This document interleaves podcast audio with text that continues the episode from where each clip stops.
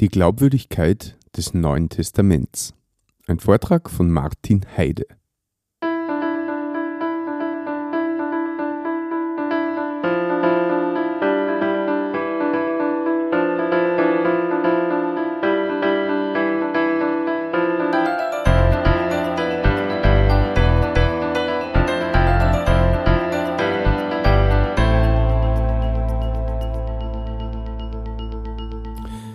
Christi und herzlich willkommen. In diesem Kanal geht es um Gottes Wün. Wir reden über biblische Themen und über die Geschichten, die Gott mit Menschen schreibt.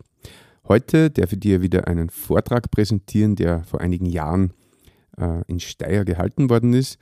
Und darin geht es um die große Frage, ist denn die Bibel überhaupt glaubwürdig und kann man dieser auch vertrauen?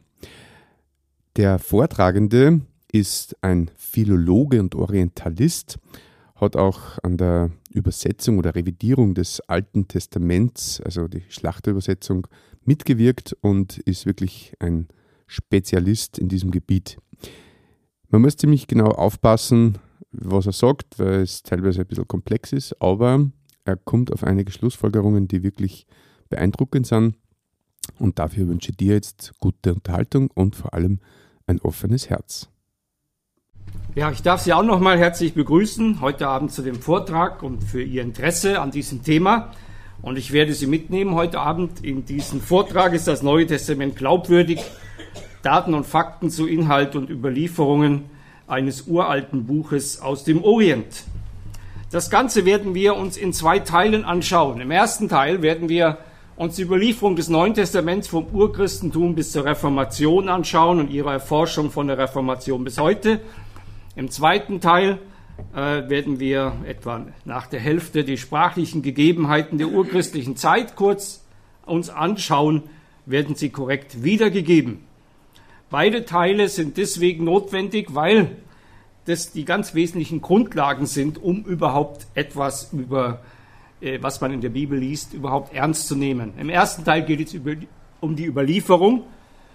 Sie kennen manche Vorwürfe oder Ideen, die so in der im Internet und sonst wo schwirren, angefangen von Dan Brown bis sonst wohin, wo Menschen behaupten, ja, das war doch wie stille Post und da hat einer vom anderen abgeschrieben und kann das überhaupt vernünftig zugehen und so weiter. Dieser Frage widmet sich also der erste Teil und im zweiten Teil geht es darum, wie war das überhaupt damals? Können wir überhaupt beurteilen, wie die Leute damals gelebt und gedacht haben, was ihre Namen und ihre Vorstellung, ihre Sprache, ihr Reden miteinander, konnten überhaupt schreiben und diese äh, Fragen dieser Art werden wir im zweiten Teil anschauen. Es versteht sich von selbst, dass wir heute Abend nur an der Oberfläche kratzen und ein bisschen Einschau darin bekommen, aber ich hoffe, dass es Ihnen einen Anreiz gibt, vielleicht mehr in diesem Bereich nachzudenken. Also der erste Teil, die Überlieferung des Neuen Testaments. Und da wird es um die Frage gehen, Woher kommt der gedruckte Bibeltext des Neuen Testaments? Jeder von Ihnen hat wahrscheinlich irgendwann schon einmal eine Bibel in der Hand gehabt und hat sich gefragt, woher kommt der Text eigentlich? Man hat ihn jemand aus dem Internet abgedruckt oder das konnte ja vor 100 Jahren nicht der Fall sein. Von wo ist er kopiert? Von welcher anderen Bibel? Von welchem anderen Buch stammt er? Und wenn er noch von Buch und noch von einem Buch stammt, wo ist die ultimative Quelle? Für dieses Buch, was sie dort in Händen haben. Und meistens ist es ein deutsches Buch und da man damals vor 2000 Jahren in Palästina nicht Deutsch gesprochen hat, ist natürlich auch die Frage der Übersetzung, äh, die im Hintergrund steht, wie zuverlässig ist das alles. Wir werden uns auf eine Zeitreise begeben von der Renaissance bis zum Urchristentum. Und ähm, das heißt, wir werden sozusagen in zwei Richtungen uns bewegen. Die Forschungsgeschichte, die bewegt sich von Renaissance, Reformation, 15. bis 16. Jahrhundert bis heute. Denn vom 15. 16. Jahrhundert bis heute hat man immer mehr und immer intensiver über diese Dinge nachgeforscht, hat mehr darüber herausgefunden. Gleichzeitig aber bewegt sich die Fundgeschichte nach rückwärts. Im 15. Jahrhundert hatte man vielleicht eine Handvoll Bibeln aus dem 12. Jahrhundert. Im 16. Jahrhundert, im 17. Jahrhundert hatte man ähm, 100, etwa 100 Bibeln, die gingen bis ins 5. Jahrhundert zurück. Im 18., 19. Jahrhundert hatte man Bibeln, die bis ins vierte Jahrhundert zurückgehen. Heute haben wir Bibeln, die bis ins zweite Jahrhundert zurückgehen oder zumindest Bibelteile. Und Sie sehen, man geht, kann in beiden Richtungen vorgehen und genau das werden wir tun. Anfangen tun wir aber bei dem ersten Bibeldruck. Sie wissen, der Druck, dass man überhaupt Bücher druckt, ist eine Erfindung der Neuzeit. Vor dem 15. Jahrhundert konnte man oder kannte man die Druckkunst noch nicht, zumindest nicht in der Form, in der wir sie heute noch kennen, so wie man Bücher druckt. Und wir fragen uns, was wird denn da überhaupt gedruckt, als man zum ersten Mal druckte? Äh, wieso äh, und, und was ist mit der Bibel, die zuerst gedruckt wird? Und woher kommt der Text, den man dort benutzt hat? Und wir fragen uns auch natürlich, wer das alles druckt, wie genau er druckt und alles solche Fragen. Und dazu brauchen wir ein paar Vorinformationen. Alles begann damit, mit dieser Erforschung der Bibel, dass 1435 der Dominikanermönch und spätere Kardinal Johannes Stojkovic von Ragusa sich in Konstantinopel aufhält, um die Ostkirche zur Teilnahme am Konzil von Basel zu bewegen. Konstantinopel, Sie wissen, das heißt heute Istanbul. Damals hieß es noch Konstantinopel, es war noch in byzantinischer Hand, man hat dort noch Griechisch gesprochen. Und das Byzanz, diese Stadt Byzanz oder Konstantinopel war damals der Sitz der Ostkirche, so ähnlich wie Rom heute der Sitz der römisch-katholischen Kirche ist. Und so haben, als ein Konzil stattfand in Basel, hat man eine Gesandtschaft geschickt nach Konstantinopel und hat diesen Kardinal Johannes Stolkowitsch dorthin geschickt, um dort eben die Leute zu ermutigen, doch auch dorthin zu kommen. Und bei dieser Gelegenheit hat dieser Stojkovic in Konstantinopel etwa 50 griechische Handschriften aus den Jahren 1200 bis 1400 erworben. Ähm, Griechisch war damals, wie gesagt, immer noch die Hauptsprache in Byzanz. Heute ist es ja Türkisch, weil ein ganz anderes Reich und anderes Volk im 15. Jahrhundert die Macht dort übernommen hat. Ähm, und äh, damals aber hat man Griechisch dort gesprochen und auch Griechisch geschrieben. Diese Handschriften, die Johannes Stojkovic dort erworben hat, waren Handschriften aus den verschiedensten Wissenbereichen, Philosophie, Mathematik, natürlich auch Bibeln, darunter eine Handvoll Bibeln etwa, ähm, und noch andere literarische Texte. Und ähm, es waren Handschriften, keine gedruckten Texte. Denn damals hat man eben Bücher, wenn man Bücher erstellen wollte, Bücher lesen wollte, wenn man in eine Bibliothek ging, ist ganz egal was und wo, immer ging es um abgeschriebene Handschriften, geschrieben auf Pergament oder auf Papyrus. Ähm, in späterer Zeit, also seit etwa 900 nach Christus, dann auch auf Papier, ähm, aber immer eben von Hand geschrieben, nicht gedruckt. Das also ist eine kleine Vorgeschichte. Johannes Stolkowitsch geht nach Konstantinopel, bringt griechische Handschriften mit nach Basel.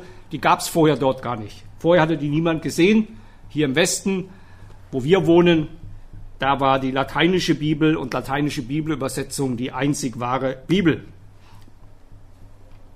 Ähm, 20 Jahre später etwa passiert es, dass Byzanz oder Konstantinopel untergeht.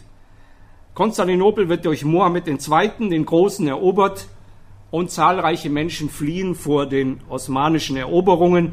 Viele fliehen auch nach Italien, viele bringen dabei ihre griechischen Handschriften mit nach Italien. Deswegen findet man heute in Florenz oder Venedig oder anderen italienischen Städten und Bibliotheken auch wichtige griechische Handschriften. Und im gleichen, etwa in der gleichen Zeit, druckt Gutenberg in Mainz die Gutenberg-Bibel, das, was wir heute Gutenberg-Bibel nennen, in einer Auflage von ungefähr 180 Exemplaren. Und zwar druckt er den lateinischen Bibeltext, der damals als verbindlich galt. Das heißt, Gutenberg hat nicht einen griechischen Bibeltext gedruckt, sondern den lateinischen Bibeltext. Und der lateinische Bibeltext war ähm, damals der Text, auf dem der am weitesten in Umlauf war. In der römisch-katholischen Kirche hat man den lateinischen Bibeltext als inspiriert angesehen. Wer Theologie studierte, musste Latein lernen, musste die lateinischen Texte äh, studieren und äh, die Bibeln, die offiziell im Gottesdienst gebraucht wurden, bevor man Bibeln druckte, waren Handschriften in lateinischer Form, aus denen man vorgelesen hat, beziehungsweise liturgische Texte. So sieht eine Seite aus der Gutenberg-Bibel aus.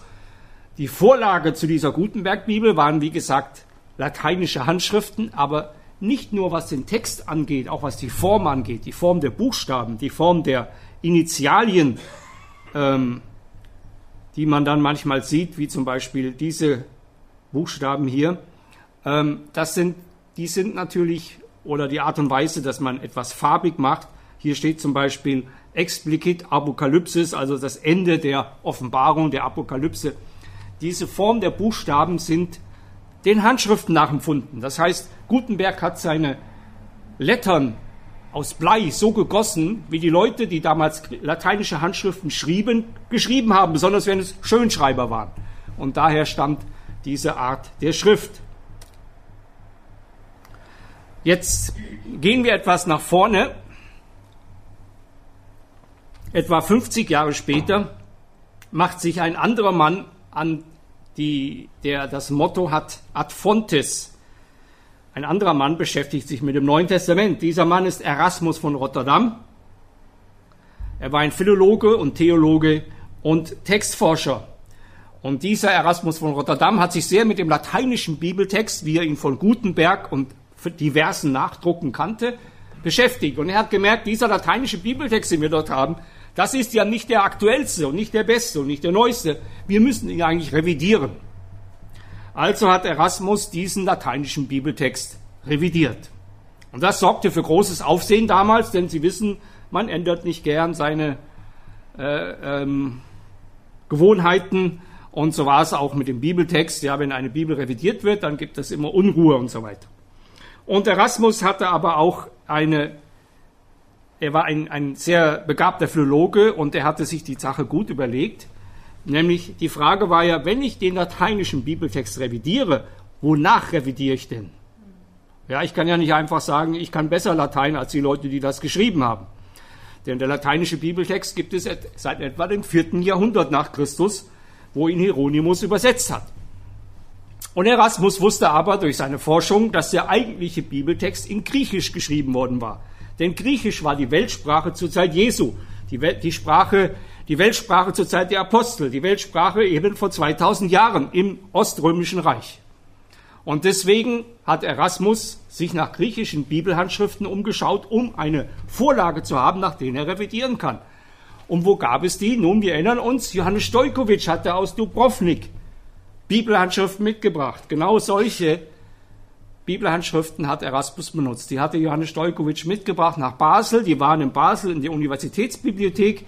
Als Erasmus sich dort umgeschaut hat, lagerten die schon über 50 Jahre dort und er hat sie genommen und anhand dieser die lateinische Bibel revidiert. Aber dann kamen entweder seine Freunde, vielleicht war es er auch selbst, vielleicht waren es andere, jedenfalls hat Erasmus dann nicht nur den lateinischen Bibeltext revidiert, sondern er hat gleich den griechischen Text mit abgedruckt, sodass jeder Gelehrte sehen konnte, nach welcher Vorlage er den lateinischen Text revidierte. Und so gab er erstmals 1516 den griechischen Text des Neuen Testaments in gedruckter Form heraus, als Beigabe oder Beilage oder zweite Spalte zu einer neuen Edition bzw. Revision des lateinischen Textes. Und die hat er revidiert auf der Grundlage der Handschriften, die Johannes Stojkovic nach Basel gebracht hatte. Erasmus schrieb einmal in einem Brief, meine Lebensleistung bestand darin, dass sich eine begrabene und vergessene Literatur zu neuem Leben erweckt und dass sich die Theologen von ihrem philosophischen Haarspaltereien zur Kenntnis des Neuen Testaments zurückgeführt habe. Er nannte diese Bibel das Novum Instrumentum. Ähm, es ist der erste veröffentlichte Druck des Neuen Testaments in Griechisch aus dem Jahr 1516 kann man sich leicht merken, das Jahr 1516, das war gleichzeitig das Jahr, wo das bayerische Reinheitsgebot zum Bierbrauen erlassen wurde. Also in diesem Jahr hat Erasmus auch erstmals das Neue Testament gedruckt. Es wurde dann zweispaltig gedruckt und äh, ist begeistert von den Theologen, Philologen in Europa aufgenommen worden, von manchen aber auch sehr kritisiert worden, weil ja jetzt man nachschauen konnte und den lateinischen Bibeltext kritisieren konnte. Nun, diesen griechischen Text, der ja dem Urtext näher kommt, weil ja das griechische Neue Testament in Griechisch geschrieben war, eben ursprünglich, auf welchen Handschriften beruhte er? Einmal hatte äh, Erasmus diese Minuskeln, Minuskeln nennt man griechische Handschriften in Kleinbuchstaben. Das sind also alle, die er für das Neue Testament zur Verfügung hatte. Und Sie sehen, von manchen Texten hatte er nur einen, wie zum Beispiel die Offenbarung des Johannes, von anderen zwei, wie die Paulusbriefe. Nun, was macht man, wenn man zwei Handschriften hat? Ähm, entweder der einfachste Weg ist, man wählt eine aus, aber Erasmus war schlauer. Der bessere Weg ist, man vergleicht beide und schaut, welche ist die bessere und wählt jeweils die bessere Lesart aus. Und da kommen wir später nochmal drauf zurück. Aber Sie sehen auch, alle diese Handschriften sind relativ jung. Sie waren zur Zeit des Erasmus gerade erst geschrieben, 15. Jahrhundert oder 12. Jahrhundert. Also die Zeit lag noch nicht lange zurück. Und eine Handschrift, besonders die hier, der Offenbarung, hatte noch ein Manko, da fehlte die letzte Seite. Und diese Handschrift zur Offenbarung, die sehen Sie hier, ähm, die hat auch eine Besonderheit, dass hier ähm, Bibeltext ist und dann kommt wieder Kommentartext. Das heißt, es ist eigentlich eine Kommentarhandschrift. Bibeltext und dann kommt Kommentar. Alles in Griechisch. Das musste man erst mühsam voneinander trennen. Denn man wollte ja nicht den Kommentar abdrucken, sondern nur den Bibeltext, der dort zitiert wird.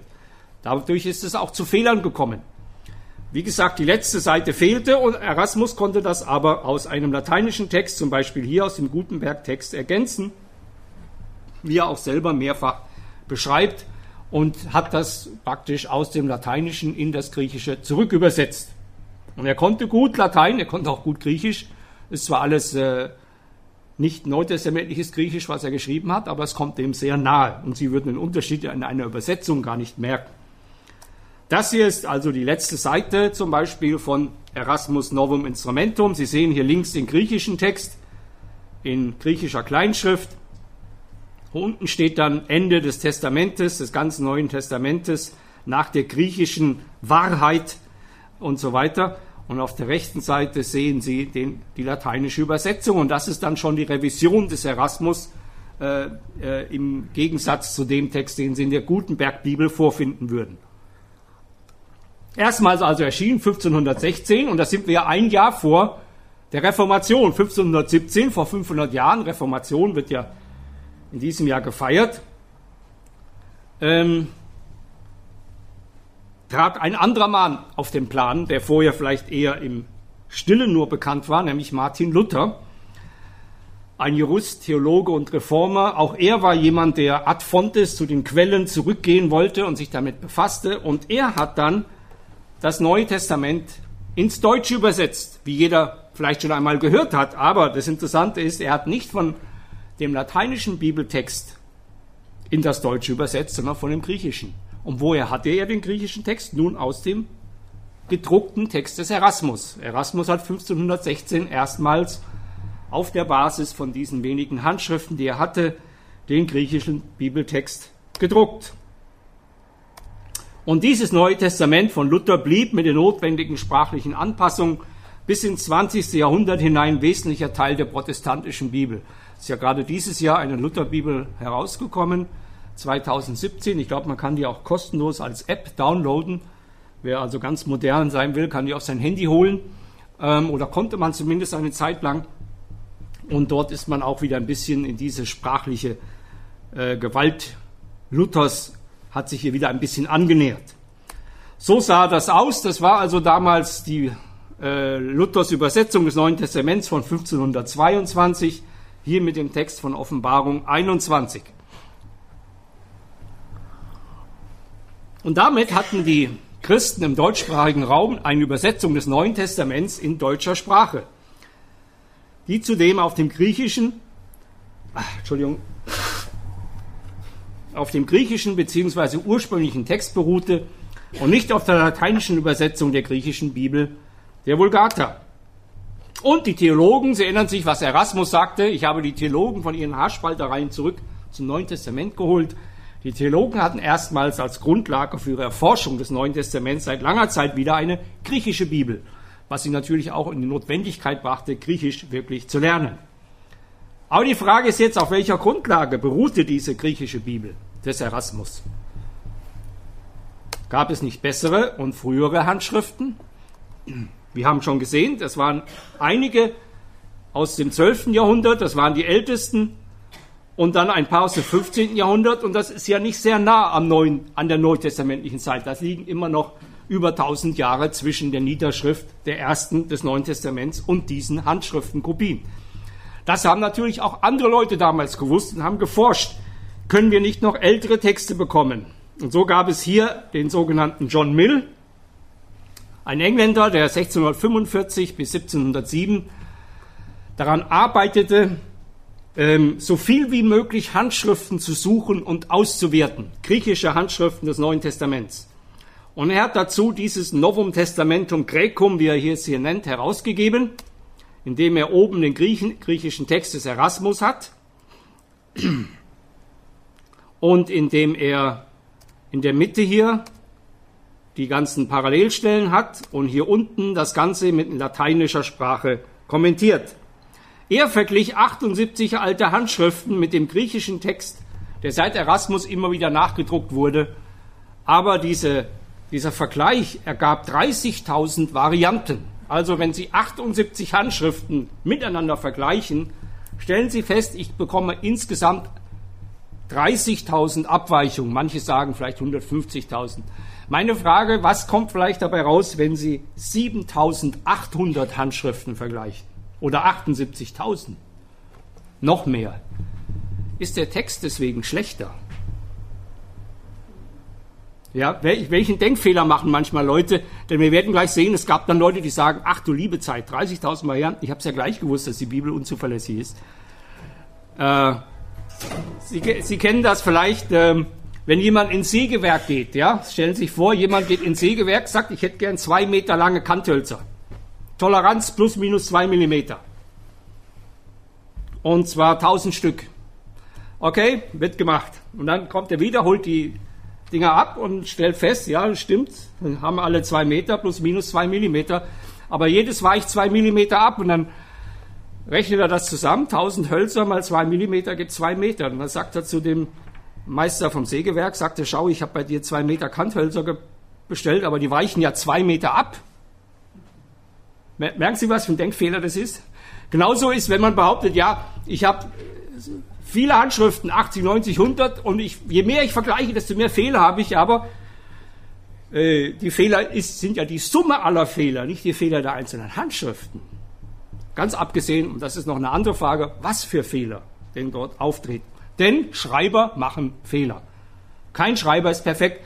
Wenn Sie schon einmal das ganze Neue Testament abgeschrieben haben, was Sie nicht haben, aber Sie haben schon mal das Neue Testament gelesen und selbst beim Lesen haben Sie garantiert Fehler gemacht. Aber meinen Sie, die Leute damals waren so dumm und wüssten das nicht, dass man Fehler macht beim Abschreiben? Also die haben sich auch Vorkehrungen getroffen, dass sich das nicht beliebig fortpflanzt. Aber zunächst einmal, wie die Fachwelt reagierte. Also manche Leute haben gesagt, ja, das ist ja furchtbar, wenn da so viele Fehler drin sind, das erweckt ja Argwohn oder Zweifel. Dann kann man ja dem Bibeltext gar nicht mehr trauen. Ähm, der protestantische Theologe Daniel Whitby zum Beispiel war einer der Leute. Und ähm, außerdem schadet er der Sache des Protestantismus, weil er war englischer Protestant, wenn er voller Zuversicht behauptet, dass nicht wenige Verderbnis und Einschübe im Text bis an die Anfänge des Christentums zurückgehen. Das heißt, er sagt, ja, wenn man jetzt so viele Abweichungen findet und, und behauptet, bis äh, in eine sehr frühe Zeit hinein haben wir solche Varianten, wie zuverlässig ist das dann alles? Und dann gab es den deistischen Philosophen Anthony Collins, der damals auftrat ein Freund des bekannten John Locke, das äh, sind Leute, John Locke, die in der Aufklärung tätig waren, und er griff 1713 die Kritiken des besorgten Predigers auf in seinem Buch Discourse on Free Thinking. Und ähm, also es geht um Freidenker oder um eben Leute, die in der Aufklärung tätig waren. Die Aufklärung hat ja viel Gutes hervorgebracht, dass man wieder anfing nachzudenken und sich befreit hat davon, nur so zu denken, wie die Kirche diktiert. Auf der anderen Seite hat man auch manche Fehler gemacht, weil man denkte, weil man dachte, man könnte grenzenlos denken und alles hinterfragen. Und ähm, er gehörte zu den ersten, der sagte, ja schaut, John Mill hat diese Varianten gesammelt. Äh, wir wussten es ja immer schon, das Neue Testament ist unzuverlässig, denn wir haben so viele Varianten, an die 30.000. Und hat die, was ich vorhin sagte, diese Logik noch nicht einmal hinterfragt. Darauf antwortete Richard Bentley, ein klassischer Philologe und Textforscher, der sein Geschäft gut verstand. Er antwortet auf die Vorwürfe, die Whitby und Collins gegen die Arbeit seines verstorbenen Freundes John Mill vorgebracht hatten, in seinem Buch Remarks upon a Discourse of Free Thinking. Ähm, und ähm, er sagt dort, erstens, John Mill hat ja nur gesammelt, was da ist. Er hat ja nichts neu erfunden. Wenn er all diese Handschriften verglichen hat, hat er keine neuen Varianten erfunden. Zweitens, sagt er in seinem verschraubten Englisch, wenn es nur eine Handschrift des Neuen Testaments gegeben hätte, zur Zeit der Reformation, dann hätten wir gar keine Varianten. Erkennen Sie die Logik? Hätte ich nur eine Handschrift des Neuen Testaments, hätte ich gar keine Abweichung. Das kann aber ein Trugschluss sein. Ja, stellen Sie sich vor, Sie sind, Sie, es gäbe keine Bibel und Sie finden zufällig irgendwo eine Bibel. Woher wissen Sie, wie gut diese Bibel ist? Nobody knows. Sie können es nur erfahren durch Vergleich. Und, ähm, und so sagt John Mill, ja, ähm, wäre denn der Text, wenn wir nur eine Bibel, eine Handschrift hätten in einem besseren Zustand als heute, wo wir 30.000 Abweichungen haben, sagt er, nein, es könnte ja sein, diese eine Bibel, wenn wir nur eine hätten, die ist stark verändert oder sogar verfälscht worden. Wir können nur durch Vergleich wissen, wie gut unsere Bibeln sind. Und dann sagt er, es ist gut, wenn man eine weitere Handschrift hat, wenn man mehrere hat, aber je mehr Handschriften man sammeln, desto mehr Varianten gibt es. Wie sagte ich vorhin, wenn Sie 10.000 Handschriften des Neuen Testaments vergleichen, weil alle Schreiber Fehler machen, haben Sie vielleicht eine Million Varianten, obwohl der Text als solcher nicht wesentlich sich ändert.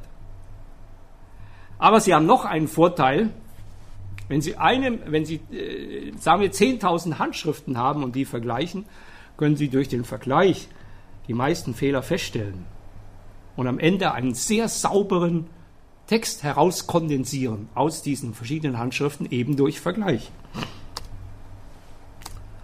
Das können wir uns plausibel machen, wenn wir ein Mönchlein beobachten, wie es hier so einen Text abschreibt und uns fragen, was beim, beim Kopieren alles passieren kann.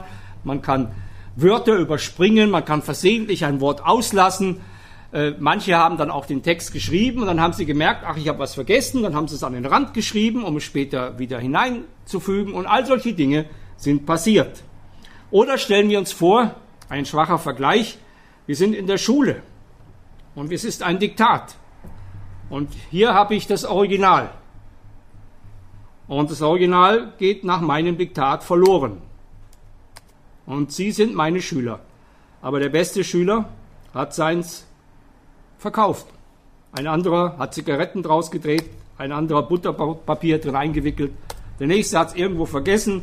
Wieder ein anderer weiß gar nicht, wo es bleibt. Was übrig bleibt, sind diese Kopien. Wie gut sind die Kopien? Das hängt von den Schülern ab. Waren es gute Schüler, schlechte Schüler, gute Orthographie, Legastheniker? Wissen wir nicht. Wie kriegen wir es raus, wie gut die waren? Nur indem wir vergleichen.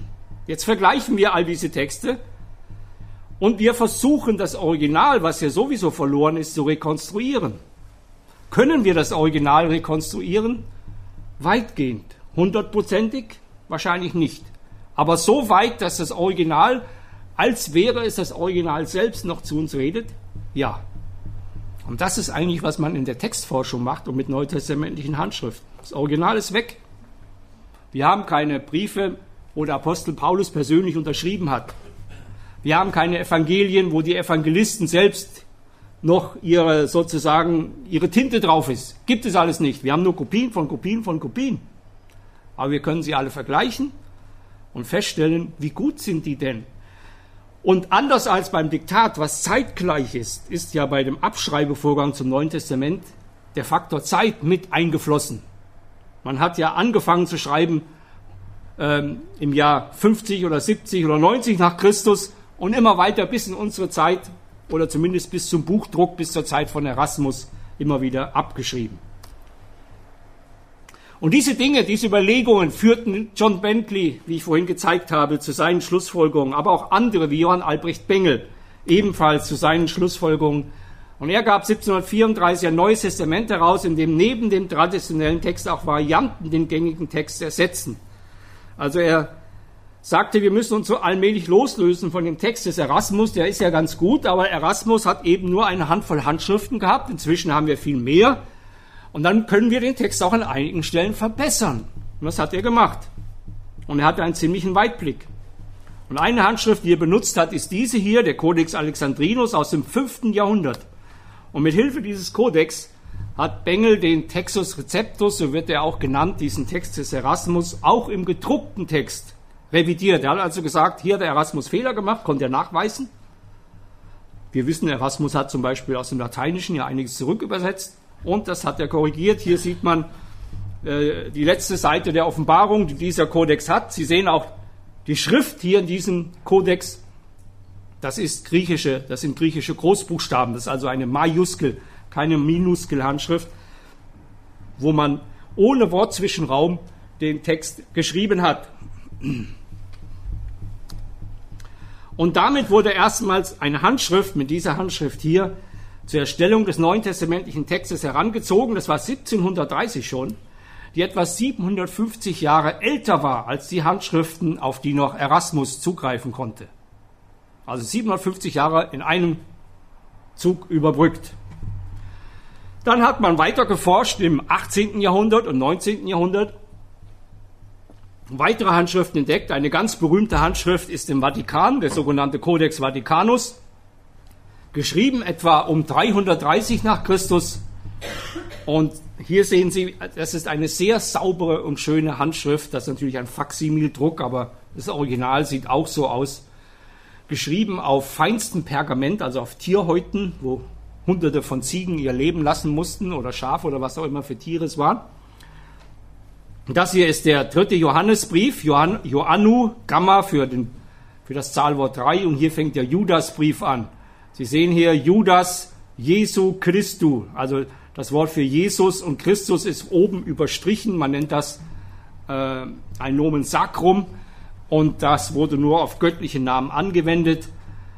Ähm, Judas Jesu Christu Doulos, also Judas, ein Knecht Jesu Christi.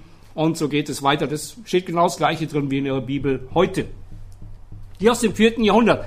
In heutigen griechischen Bibelausgaben wenn Sie heute eine griechische Bibelausgabe kaufen, eine wissenschaftliche, ist der Codex Vaticanus einer der Kronzeugen des alten Textes. Das heißt, wir können heute anders wie Erasmus, der im 12. Jahrhundert stehen blieb, tausend Jahre weiter früher, fast tausend Jahre zurückgehen. Ähm, auch sonst sehen Sie, wie sauber dieser Text geschrieben ist, in glatten Spalten, selbst ein Computer kaum machen kann, in gleicher Buchstabengröße, äh, mit Paragraphenzeichen und so weiter.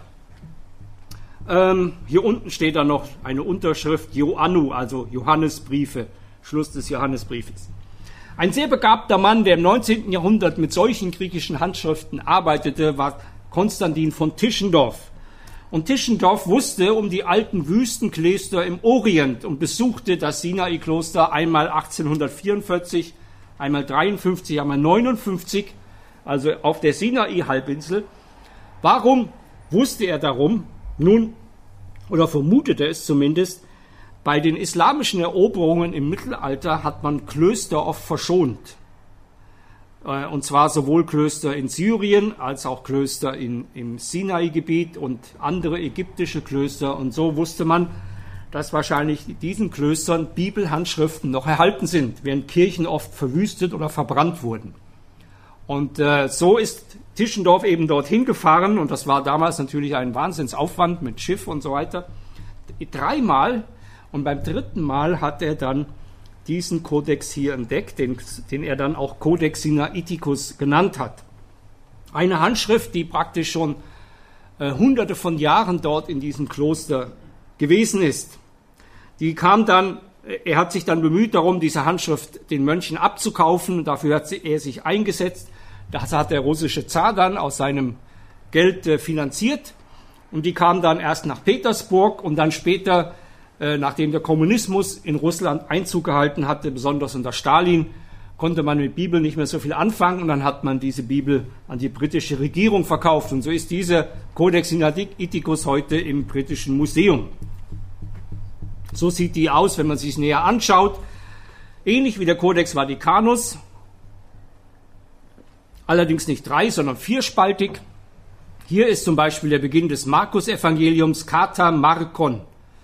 Ja, in, der, in den frühen Handschriften steht immer Kata Markon, Kata Matthaion, Kata Lukan, Kata Joannon, weil man ähm, die Auffassung war, darauf deutet das offensichtlich hin, es gibt nur ein Evangelium, aber dieses griechische Kata, das sagt so viel wie die Version nach Markus, nach äh, Matthäus, Markus, Lukas, Johannes. Wir haben auch immer diese vier Evangelien. Also es gibt keine frühe Bibel, wo jetzt plötzlich Judas, Thomas, Philippus, Bartholomäus und äh, you name it oder irgendwelche anderen Leute mit drin waren. Es gibt immer nur die vier. Manchmal ist die Reihenfolge anders. In wenigen Handschriften hat man ähm, die Apostel zusammengefasst, so dass wir Johannes, Matthäus und Markus, Lukas auf der anderen Seite haben. Aber es sind immer diese vier. Die anderen Evangelien, wie zum Beispiel Judas Evangelium, Philippus, Thomas, die hat man erst gar nicht beachtet. Das waren Randerscheinungen in, der, in koptischer Sprache, die keine Rolle spielten im Urchristentum. Entgegen dem, was man manchmal in Romanen liest von Dan Brown und so weiter. Äh, die Leute vergessen manchmal, dass Dan Brown Romane schreibt und keine Sachbücher und dass er einen Haufen kalten Kaffee dort schreibt. Aber man muss ihm zugutehalten, wie gesagt, dass es ja ein Roman ist. Äh, nur gehört das manchmal zum Volkswissen. Ne? Die Menschen meinen, im vierten Jahrhundert hätte man Bibeln verändert unter Konstantin weil das Dan Brown schreibt. Nun, hier haben wir eine Bibel aus dem vierten Jahrhundert. Wenn Sie die lesen, da steht das Gleiche drin wie in Ihrer Bibel. Das ist dummes Zeug. Die Bibel wurden nicht verändert. Es gibt natürlich Veränderungen und Varianten, aber das sind kleine Varianten, die in einem gewissen Toleranzbereich sich abspielen, weil Fehler Schreiber machen, aber nicht, weil sie hingehen und sagen, jetzt wollen wir mal die Theologie von Jesus, Maria und Co. verändern. Das hat niemand gemacht. Ähm, und ähm, damit ist eigentlich mit diesen, ja, Sie können das auch im Internet sich anschauen, diesen wunderbaren Bibeltext. Hier oben steht auch Archeo tu Evangelio, Anfang des Evangeliums Jesu Christi, Katus Gegraptai, wie geschrieben ist äh, in den Propheten ähm, und so weiter. Und dann fängt der ganze, ganz gewöhnliche Markus-Text an. Ähm, und es sind nur sehr wenige Varianten und Abweichungen gegenüber heute, die für den Gesamtsinn völlig unerheblich sind. Damit ist seit dem Ende des 19. Jahrhunderts wieder annähernd der Text zugänglich, den die frühe Kirche zumindest bis zum Ende des dritten Jahrhunderts besessen hat. Was unterscheidet diesen Text von dem Text, den noch Erasmus hatte? Viele Kleinigkeiten, wie ich sagte, Schreibervarianten, zum Beispiel Orthographie. Damals war man nicht so abergläubisch wie heute in der Rechtschreibung. Sie hatten viel mehr, wenn Sie das mit langem A, mit kurzem A geschrieben haben, mit I, E, I, H, spielt keine Rolle. Die Leute haben es sowieso verstanden. Ähm, kleinere Abweichung ohne Sinnänderung und einige wenige größere Abweichungen. Das ist aber nur zwei Paragraphen im Neuen Testament, die größeren Abweichungen, die eigentlich auch keine große Rolle spielen.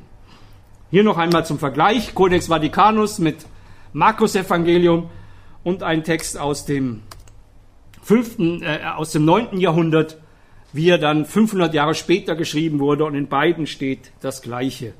Anfang des Evangeliums Jesu Christi. Nur, Sie sehen natürlich, es wurde ganz anders geschrieben. Das hier ist die griechische Schrift, die man heute noch im Grunde in der Schule lernt. Und das ist die griechische Großschrift. So hat man damals geschrieben, ohne Wortzwischenraum, hier mit Wortzwischenraum. Die Forschung ging weiter, man hat weitergesucht. Im 20. Jahrhundert wurden sehr viele Papyri entdeckt. Inzwischen haben wir 139 solcher Papyri. Manche haben relativ viel Textmenge, andere sind nur kleine Schnipsel. Ähm, ein, das ist eine sehr genaue Handschrift, die anscheinend eine Vorlage war für den Codex Vaticanus. Hier sehen Sie zum Beispiel, wie das Lukas-Evangelium endet. Evangelion Kata Lukan, kann man mitlesen. Und Evangelion Kata Joannen steht hier. Das Evangelium nach Johannes. Und dann können Sie mitlesen, En Arche Hen Ho Logos. Im Anfang war das Wort. Und das Wort war bei Gott. Das ist eine Bibelhandschrift aus dem zweiten, dritten Jahrhundert. Merken Sie jetzt auch diese Behauptung, man hätte Bibeln im vierten Jahrhundert verändert und Jesus nicht mehr als Gott dargestellt oder umgekehrt Jesus zum Gott erhoben, wie Dan Brown behauptet, völliger Unsinn ist. Das ist eben Roman, es ist Fiction. Es hat nichts mit der Wirklichkeit zu tun. Die Bibeln wurden nicht verändert. Die Pflicht der Schreiber war es, das wiederzugeben, was sie vor sich liegen hatten. Und sie haben nur in einem sehr kleinen Umfang äh, Dinge, äh, Fehler gemacht und man hat im 9. Jahrhundert auch manchmal kleine Ergänzungen gemacht. Wenn sie zum Beispiel irgendwo stehen hatten, er aber antwortete ihnen. Und es war völlig klar, dass mit dem er Petrus gemeint ist oder Jesus, dann haben die Schreiber das auch mal eingesetzt. Aber damit wird ja nicht der Sinn verändert. Sowas zählt natürlich dann als Variante. Hier noch einmal, ja, was ich schon sagte, dass dieser Papyrus 75 vielleicht die Vorlage von Vatikanus war, sodass wir in diesem Zeitraum hier, 175 bis 225, bis hierhin schon einen frühen Überlieferungsstrang haben. Es gibt auch weitere Handschriften natürlich, wie dieser Papyrus 66. Papyrus oder beziehungsweise Papyri wurden besonders viel in Ägypten gefunden, weil dort im trockenen Wüstensand oder dem trockenen Wüstenklima sich Papyrus besonders gut erhalten hat. Später hat man, wie gesagt, auf Pergament geschrieben, aber in der frühen Zeit auch oft auf Papyrus. Aber die meisten anderen Papyri, besonders in Palästina und im Mittelmeerraum, sind natürlich im Laufe der Zeit einfach vergangen. Da ist nichts mehr von übrig. Oder hier, manchmal hat man kleine Schnipsel. Ein Überblick, wenn wir uns das versuchen bewusst zu machen. Zur Zeit von Erasmus gab es nur eine Handvoll Handschriften. Heute haben wir allein aus dem 16. Jahrhundert 143 Handschriften. Nun, das würde uns nicht weiter vom Hocker reißen. Aber wir haben aus dem 15. Jahrhundert immerhin 245, aus dem 14., aus dem 13., aus dem 12. 583 Handschriften. Und dann haben wir nicht nur diese Handschriften, wir haben auch Majuskeln, also Handschriften in Großtext wie Codex Sinaiticus, Vaticanus oder frühe Papyri, die bis hier ins zweite Jahrhundert zurückgehen. Ja, das hier nennt man die byzantinische Überlieferung, dieses rote, also die Überlieferung etwa nach dem 9. Jahrhundert. Das hier zu dieser Zeit wurde die Codices Vaticanus Sinaiticus geschrieben und aus dieser Zeit stammen die großen Papyri.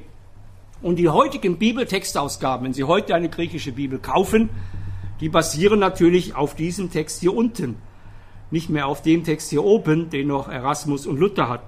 Trotzdem ist der Text heute kein grundsätzlich anderer. 500 Jahre nach der Reformation steht in ihrer Bibel nichts grundsätzlich anderes wie damals. Keine andere Theologie, nichts. Ähm, trotzdem sind sie etwas genauer und etwas an dem ursprünglichen Text heran. Und auch Übersetzungen werden natürlich von Editionen gemacht, die eben auf diesen Handschriften basieren. Übrigens ist das viel besser, als was wir vom Gallischen Krieg haben. Sie kennen vielleicht Caesar, der Gallische Krieg. Der eine oder andere musste sich in der Schule damit rumquälen. Aber die älteste Handschrift von Caesars Gallischem Krieg ist aus dem 9. Jahrhundert. Es liegen also etwa 800 Jahre zwischen der ältesten Handschrift und der Niederschrift des Cäsar. Trotzdem würde niemand hergehen und sagen, ja, in den 800 Jahren, wer weiß, was da passiert ist. Stehen Sie? Beim Neuen Testament macht man das manchmal. Die Überlieferung des Neuen Testaments ist quantitativ ohne Konkurrenz. Wenn Sie die Summe aller Handschriften zusammenzählen, die wir heute haben, sind es an die 6000. Hat den Text weitgehend unberührt gelassen hat den Text weder verbessert, also um irgendwas grundsätzlich zu verändern, oder dramatisiert, so wie Sie das in Filmen haben, wenn Sie ein Buch verfilmen, ne, das sieht besser aus, als wie der, das Buch sich liest, aber ist auch meist ein bisschen verfälscht ähm, und ist auch in den Übersetzungen sehr eng am ursprünglichen Wortlaut. Es gibt natürlich freie Übersetzungen, ich meine, manche bevorzugen die Kinderbibel, ähm, um den Text einfacher zu verstehen, aber das müssen sie nicht. Ne? Denn wenn Sie genau wissen wollen, was drin steht, nehmen Sie besser eine wörtliche Übersetzung. Ja, so viel zum ersten Teil. Wir kommen dann zum zweiten Teil.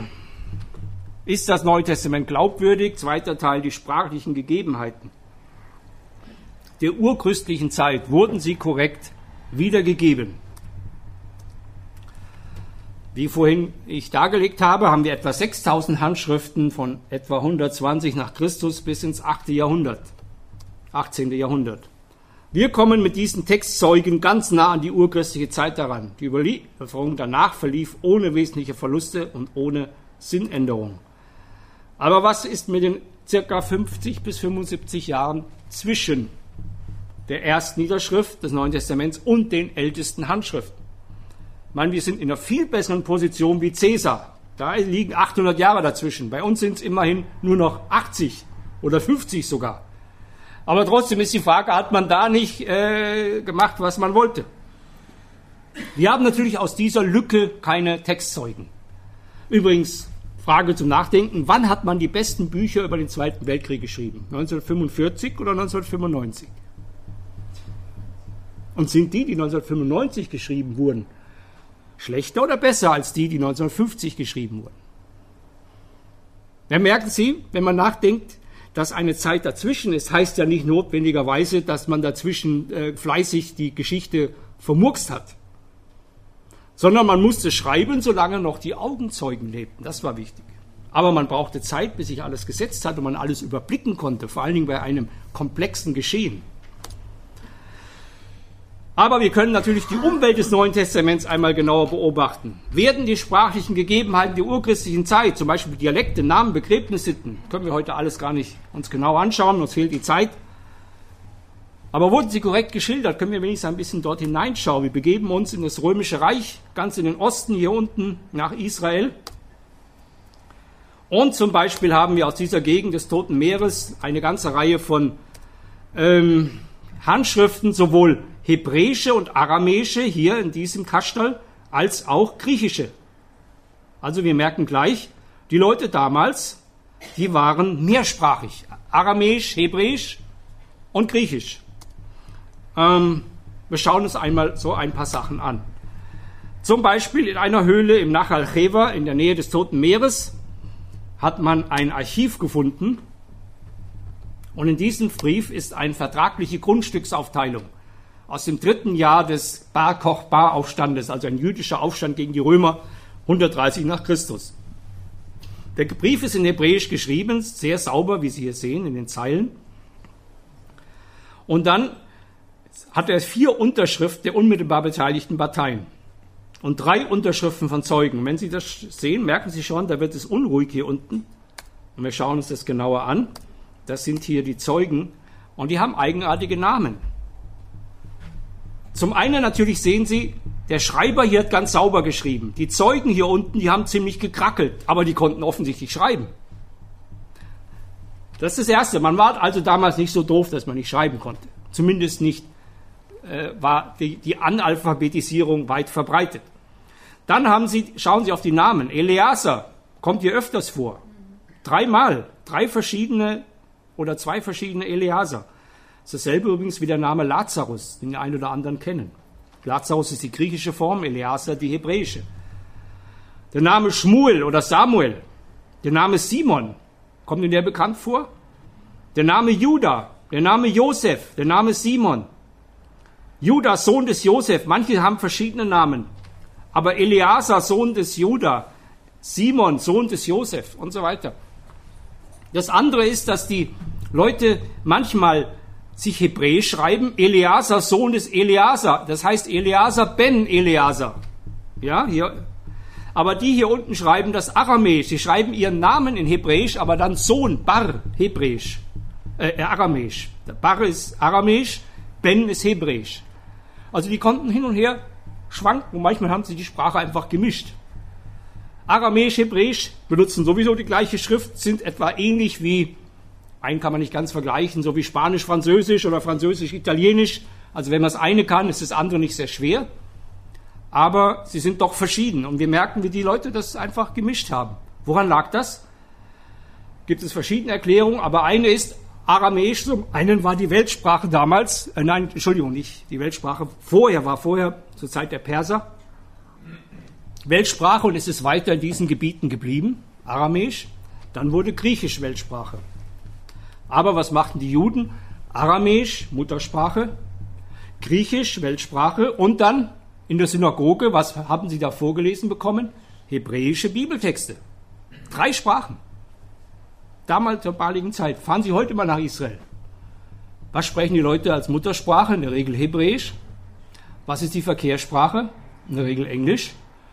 Was hören Sie in anderen Teilen? Arabisch. Also Sie sehen, die Geschichte hat sich nicht so sehr viel verändert. Sehr interessant ist auch in der Festung Masada. Die Festung Masada südlich des Toten Meeres war eine Festung, wo die aufständischen Juden sich, Juden sich zurückgezogen haben, als 70 bis 73 nach Christus die Römer nach dem Fall Jerusalems weiter nach Süden vorrückten. Wenn ich es richtig in Erinnerung habe. Jedenfalls haben sie Masada dort lange Zeit belagert. Man sieht hier noch die Rampen der Belagerung von den Römern. Man hat hier sogar alte römische Lager ausgegraben, wo die römischen Soldaten gelagert haben. Und man hat bei Ausgrabungen in Masada Notizen der Leute dort gefunden, und zwar solche Tonscherben. Und zwar hat man damals ähm, auf Tonscherben geschrieben. Das sind Ostragar von der Festung Masada. Nahrungsmittelrationierung. Tonscherben sind ein beliebtes Schreibmaterial im Orient seit solange man dort graben kann. Warum? Tonkrüge gehen immer kaputt und auf diese Tonkrüge, auf die Scherben kann man gut schreiben. Mit einer Tinte, einem Gemisch aus Olivenöl und Ofenruß oder Lampenruß vielmehr. Und, ähm, und so hat man hier äh, kurze Notizen darauf gemacht. Ja, ist billiger als Papyrus, schneller zu kriegen. Und Sie sehen, das hier ist in Griechisch geschrieben, obwohl das ja Juden waren. Und Sie sehen, das sind ganz alltägliche Dinge. Die beinhalten oder setzen voraus, a, dass derjenige, der es geschrieben hat, natürlich schreiben konnte und b, dass derjenige, der es liest, auch lesen konnte. Aber wir sehen, wer hat an wen geschrieben? Vielleicht irgendein Verwaltungsbeamte an einen anderen Beamten, der äh, zuständig war für Nahrungsmittelrationierung. Und der soll den Eseltreibern Weizen geben. Oder hier ein gewisser Kosmos, vielleicht war das der Bäcker, der sollte zum Backen so und so viel bekommen. Warum gab es diese Nahrungsmittelrationierung? Wahrscheinlich, weil in der Belagerung Nahrungsmittel rar waren und man sie einteilen musste. Und es gab ganze, man hat ganze solcher ähm, Massen von solchen äh, Nahrungsmittelrationierungen, Nahrungsmittelberechtigungskarten gefunden. Ein häufiger Name, der auch vorkommt, ist Jehochanan. Das ist natürlich nur die hebräische Form von Johannes. Johanan, Johannes, äh, den wir auch aus dem Neuen Testament kennen, diesen Namen, der häufig vorkommt. Johannes der Apostel, Johannes der Täufer, war ein beliebter Name damals. Manchmal hat man auch lustige Namen, ja, Spitznamen. Hier zum Beispiel heißt jemand Miltha, aramäisch, das Wort. Oder hier einer aus dem Tal, das könnte ein Österreicher gewesen sein, der den Namen vergeben hat. Ne? Österreicher lieben die Berge und die anderen Leute, das sind die aus dem Tal. Oder der Sohn des Bäckers. Oder einer hieß runter Kuchen, warum auch immer. Und so weiter. Also lustige, illustre Namen, die vergeben wurden äh, von diesen Leuten. Oder hier schreibt jemand einen kleinen Brief. Hab Mitleid mit mir, zahle mir das Silber fünf Dinare gemäß der Rechnung und so weiter, die du mir schuldest. Wir wissen nicht genau, worum es ging in diesem kleinen Notizzettel, den jemand, jemand anders übersandt hat, aber anscheinend brauchte er irgendwie dringend Geld und hat den gebeten, ihm das Geld zu geben.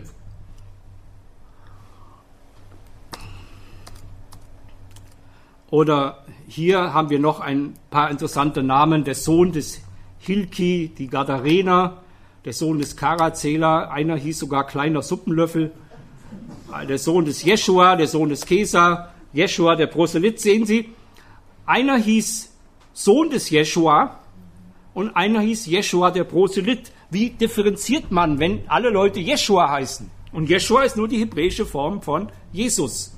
Nun, man setzt einfach eine Bezeichnung dazu, der Proselyt.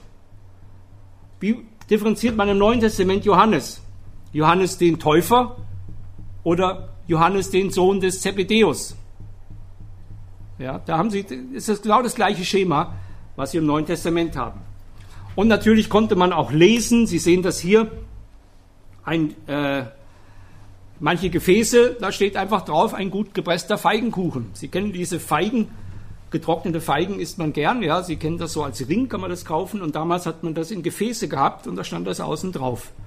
Setzt natürlich voraus, dass jemand lesen kann, dass dort Feigenkuchen drin sind, sonst würde es man ja nicht außen draufschreiben. Interessant ist auch, was man in Masada gefunden hat, nämlich verschiedene Amphoren. Und zwar Weinamphoren aus der Zeit 19 vor Christus. Und die kamen aus Italien. Italienischer Wein trinkt man gerne. Ist noch heute so. Und dieser Wein kam aus Italien nach Massada. Hier eine Amphora aus der Zeit des Konsul Sentio Saturnio. Aber wir wissen noch nicht woher genau. Hier Litron, Liter, daher kommt unser Wort Liter. Ja, das Hohlmaß, wie viel drin ist, aber die Zahl ist leider verblasst. Dann wird es man datiert nach der Amtszeit eines ähm, Konsuls. Mein heute datieren wir nach Christus. Damals hat man natürlich noch nicht nach Christus datiert, es war ja vor Christus. Und man hat dann nach Kaisern oder Konsuln und so weiter datiert. Und hier haben wir weitere solcher Fragmente. Und wenn wir die alle lesen und zusammen äh, und lesen, was da drauf steht, dann sind die alle in Latein, weil in Massada gab es ja römische Legionäre auch, beziehungsweise in der Küche des Herodes gab es Geschirr aus Italien, abgefüllt zur Zeit des Seturnio Consule. Die Weinsorte wird angegeben und für wen war es bestimmt? Für Herodes, den König der Juden. Das heißt, der Küchenmeister von Herodes musste Latein lesen können und wissen, der Meister will gerne Lata äh, äh, italienischen Wein trinken. Und Herodes hatte scheinbar italienischen Wein geliebt. Das ist natürlich nur ein Zufallsfund. Das hat ja niemand für uns dort übrig gelassen. Aber es gibt uns einen Einblick und es erlaubt so viele Schlussfolgerungen. Zum einen, dass ein weltweiter fast Handel bestand über das ganze Mittelmeergebiet. Da liegen ja zwischen Palästina und Italien 2000 Kilometer. Zum anderen, dass Mehrsprachigkeit kein Problem war. Zum Dritten, dass man der eine Land von dem anderen wusste, was dort vor sich ging und vieles andere mehr. Dann auch hat man Fischsoßen. Wir würden heute Ketchup sagen. Ja, die hat man auch gehabt und da stehen dann draußen, draußen sowohl in ähm, manchen steht es äh, äh, lateinisch, hier ist glaube ich, das ist oben in lateinisch geschrieben, aber dann ist wiederum in griechisch geschrieben für den König, königlich. Also das war anscheinend für den Herodes bestimmt. Von den römischen Legionären, die Massada belagert haben, außerhalb von Massada, da hat man auch Buchhaltung gefunden, wie das hier, ne, der also, was er an Essensausgaben hat, Schuhe, Lederstreifen, Tunika, Gerste und so weiter. Interessant, ne? Die, das waren anscheinend Offiziere, die schreiben, auch gut schreiben konnten. Oder hier aus dem Lazarett, Bandagen, Speiseöl, Öl und Wein waren ja sehr wichtig im Lazarettbetrieb aus dieser Zeit. Aber gehen wir von Massada noch einmal zurück nach Jerusalem selbst, denn dort hat man noch viel mehr gefunden und da könnte ich einen extra Vortrag, nicht nur einen, mitfüllen. Nur kurz ein paar Streifzüge durch das, was wir an Schriftfunden in Jerusalem haben. Zum Beispiel die Inschrift einer Synagoge in Jerusalem. Und Sie erkennen, das ist die gleiche Schrift wie zum Beispiel Codex Sinaiticus oder Vatikanus griechische Großbuchstaben, ohne Wortzwischenraum. In den Felsen gemeißelt. Und da unten steht dann drin Theodotus und so weiter. Das ist also eine Widmungsinschrift für, die, äh, für diese Synagoge. Aber es gibt nicht nur solche schönen Widmungsinschriften, die in Griechisch verfasst waren, was uns ja zeigt, dass Griechisch eine wichtige Verkehrssprache war, damals auch für die Juden an einer Synagoge genauso wie das Neue Testament ja in Griechisch geschrieben wurde. Wir haben auch hier die Warnung, den Tempel zu betreten. Das wurde 1871 in Jerusalem gefunden. Und man sieht hier auch griechische Buchstaben ohne Wortzwischenraum. Also diese Art und Weise der Schrift war etwa bis ins 9. Jahrhundert in dieser Gegend üblich. Und es steht dort, keinem Fremden ist es erlaubt, die Umfassung des Heiligtums, die Barriere und die Einfassung zu betreten. Also eine Warnung, den Tempel in Jerusalem selbst zu betreten, äh, der für in Griechisch geschrieben war und natürlich für Nichtjuden besonders wichtig war. Eine, da muss es mehrere gegeben haben. Josephus berichtet auch darüber, der jüdische Geschichtsschreiber aus dieser Zeit, dass es mehrere solcher Warnungen gegeben hat. Ähm, hier haben wir noch eine. Und äh, es erinnert uns übrigens an die Apostelgeschichte, wo Paulus Männer zu sich nahm, auf den Tempelberg ging und dann wurde er bezichtigt, er hätte nicht Juden auf den Tempelberg, das heißt in den Tempel selbst gebracht. Mit anderen Worten, Nicht-Juden hätten diese Warnung an der Seite des Paulus beacht, missachtet und wären einfach durchgegangen. Ja, Sie sehen also, wie, auf welchem Realismus wir uns befinden, wenn wir zum Beispiel Neues Testament hier Apostelgeschichte lesen. Und natürlich, der Realismus zeigt sich auch in den Bibeln, die eben in Griechisch, hier rechts sehen Sie auch diese Großbuchstaben, was ich Ihnen schon mal gezeigt habe, wie man sie in der damaligen Zeit hatte, ähm, die genau denselben Typus von Schrift haben, wie damals ähm, ähm, diese Warnungen, aber nicht nur das, sondern sie waren in Griechisch geschrieben, um so viele Menschen wie möglich zu erreichen. Noch ein paar Sachen aus dem Alltag. Hier zum Beispiel eine weitere Tonscherbe, wo jemand eine Liste von Ausgaben verzeichnet. Und äh, da ist von Zwiebeln und Arbeitern und Lederarbeitern die Rede. Das ist nicht vielleicht so weiter interessant, aber schauen Sie das hier. Der Graveur, der Wächter, die kriegen alle etwas, ob es nun Geld ist oder, oder Getreide. Der Weinbergarbeiter, hier ist es Geld, einen Denar. Nun, wir alle kennen das Gleichnis im Neuen Testament von dem Weinbergarbeiter, der einen Denar bekommt. Also, wir sehen, wie realistisch auch hier das Neue Testament in der Bezeichnung von Menschen, in der Bezeichnung von Gegebenheiten, von Finanzen, von Ausdrücken ist. Wie hat man die Leute begraben? Die Reichen damals hat man ähnlich begraben wie in der Hallstattkultur. Sie wissen alle, wie es in der Hallstattkultur ist, da hat man wenig Platz gehabt und die Gebeine der Toten wurden dann praktisch ein zweites Mal, nachdem der Leichnam verwest war, in e-, eine extra Stätte beigesetzt. Ganz grob gesagt, Sie müssen mich korrigieren, wenn ich das nicht korrekt wiedergebe.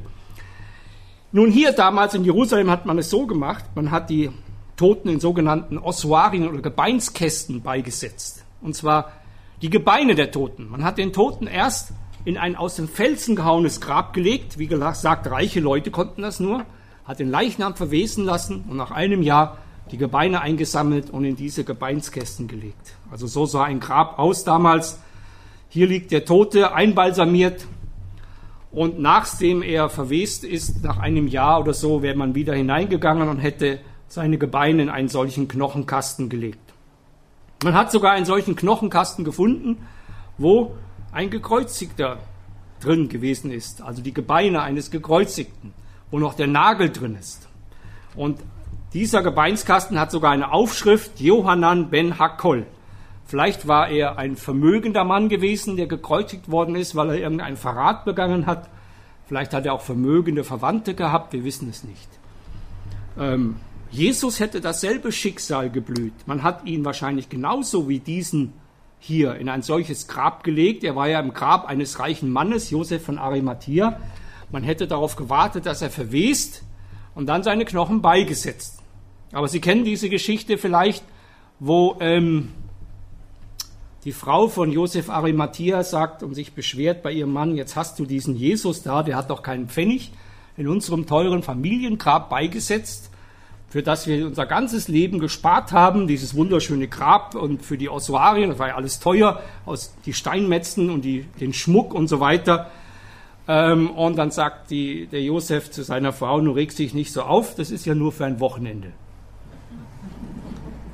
Das ist ja ganz, ganz anders gekommen. Hier sehen Sie einen solchen Knochensarg mit einem berühmten Mann, äh, der hier verewigt ist darauf, nämlich Kaiaphas. Hier an der Seite steht es, Kaiaphas, also der äh, Knochensack des Kaiaphas. Oder andere berühmte Personen, Sohn des Theophilus, der war Schwager des Kaiaphas.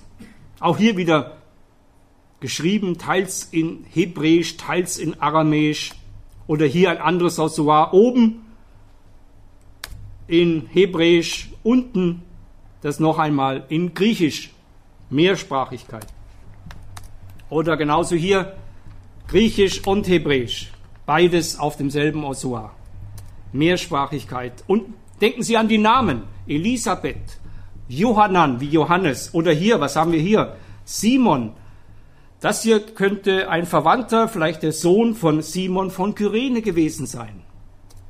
Ja, das steht darauf, denn genau diesen Mann von Kyrene mit Namen Simon und hier steht Alexandru in Griechisch und Alexandros Kyrenit, der Kyrenier in aramäischen oder hebräischen Buchstaben. Auch auf Münzen. Nathan, also Jonathan, der König, und auf der anderen Seite Alexandros Basileus, der König Alexander. Wir finden es auch im Neuen Testament, Mehrsprachigkeit. Wir finden aramäische Ausdrücke, die ins Griechische übersetzt werden.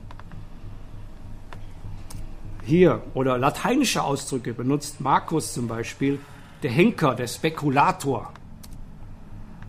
Oder noch andere lateinische Ausdrücke. Oder Spitznamen. Schauen Sie diese Spitznamen an. Und immer sind es gemischte Formen. Sohn in Aramäisch und dann der Name Ptolemaeus in Griechisch und sogar ein ägyptisches Griechisch, also internationale Leute.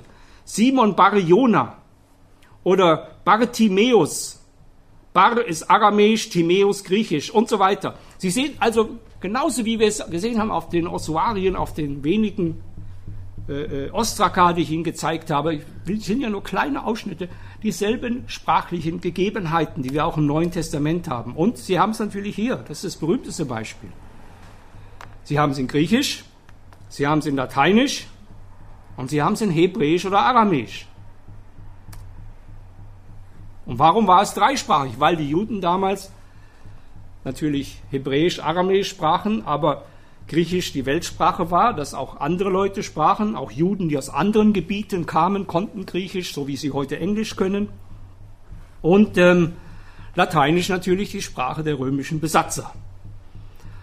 Und man könnte noch weitergehen, die Namen untersuchen. Ja, wenn Sie jetzt schauen, ja, welche Namen waren denn besonders beliebt? Wir haben vorhin schon gesehen bei diesen Texten äh, und bei den Ossuarien, Simon, Josef, Lazarus, Judas, die waren alle beliebt. Ja, schauen Sie, im Neuen Testament ist genauso. Die beliebtesten Namen sind Simon, Josef, Lazarus, Judas, Johannes und so weiter. Das sind natürlich alles Randthemen, das sind nicht die Zentralthemen. Aber hätte jemand das alles gefaked und gefälscht und erfunden, was wir im Neuen Testament haben, würde man genau dort die Fehler finden. Hier merken wir, hier gibt jemand Dinge, die er gesehen, gehört hat, in denen er gelebt hat, wieder so, wie sie sind. Das gibt uns zwar keinen schlussendlichen Beweis. Ja, ich wäre immer vorsichtig, von Beweisen zu reden. Das ist wissenschaftlich gesehen kein Beweis. Aber es gibt uns eine Summe von Indizien, die uns zeigt, dass was dort damals geschrieben wurde, ist vertrauenswürdig. Das hat man sich nicht einfach so überlegt. Allgemeine Schlussfolgerung zu diesen beiden Teilen, die wir heute hatten. Zum Teil 1 haben wir gesehen, in der schriftlichen Überlieferung des Neuen Testaments lässt sich, soweit wir dies bisher anhand der ungefähr 6000 Handschriften zwischen dem 2. und 16. Jahrhundert beurteilen können. Ab dem 16. Jahrhundert hat man ja dann gedruckt keinen Bruch beobachten, der auf eine inhaltliche Rezension hinweisen würde. Also ein Bruch, wo man plötzlich merkt, Mensch, die sind ja in dem frühen Bibelstand, Jesus war nur ein Mensch, ja, oder er war, was weiß ich, ein, ein Rennfahrer und in späteren Texten, da steht was ganz anderes. Er sei plötzlich der Sohn Gottes. Ne? Und das wäre ein Bruch, der ist aber nicht da. Und zweitens, die Evidenzen, die wir gesammelt haben aus der Zeit Jesu, deuten darauf hin, dass die Evangelien und die Apostelgeschichte kein in wesentlich späterer Zeit verfasstes Märchenbuch darstellen, sondern von Menschen mit jüdischem Hintergrund verfasst worden sind, die teils Zeitzeugen der damaligen Ereignisse waren, teils die Ereignisse von anderen Zeitzeugen gehört hatten.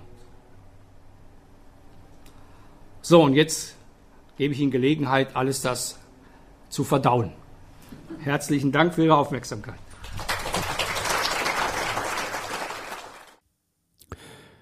Wenn du noch Fragen hast zu diesem Thema oder die bestimmte Themen interessieren, dann schreib uns gerne in die Kommentare oder an unsere E-Mail-Adresse um Gottes Wün, Wün mit Wun geschrieben, at gmail.com.